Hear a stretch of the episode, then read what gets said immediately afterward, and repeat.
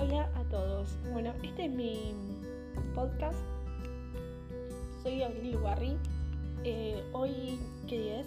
Hoy estamos a 28 de mayo. Hoy fue el día en que puse en acción mi próximo libro, va, mi primer libro. Y nada, voy a empezar a reclutar gente para escribir un prólogo.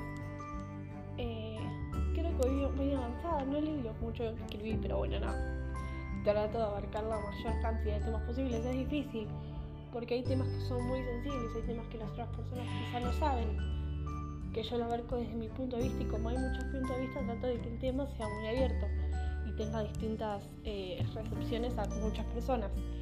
Entonces mi idea es que cada uno pueda poner su vida en cada texto, puede interpretar de la manera en la que vivió sus experiencias.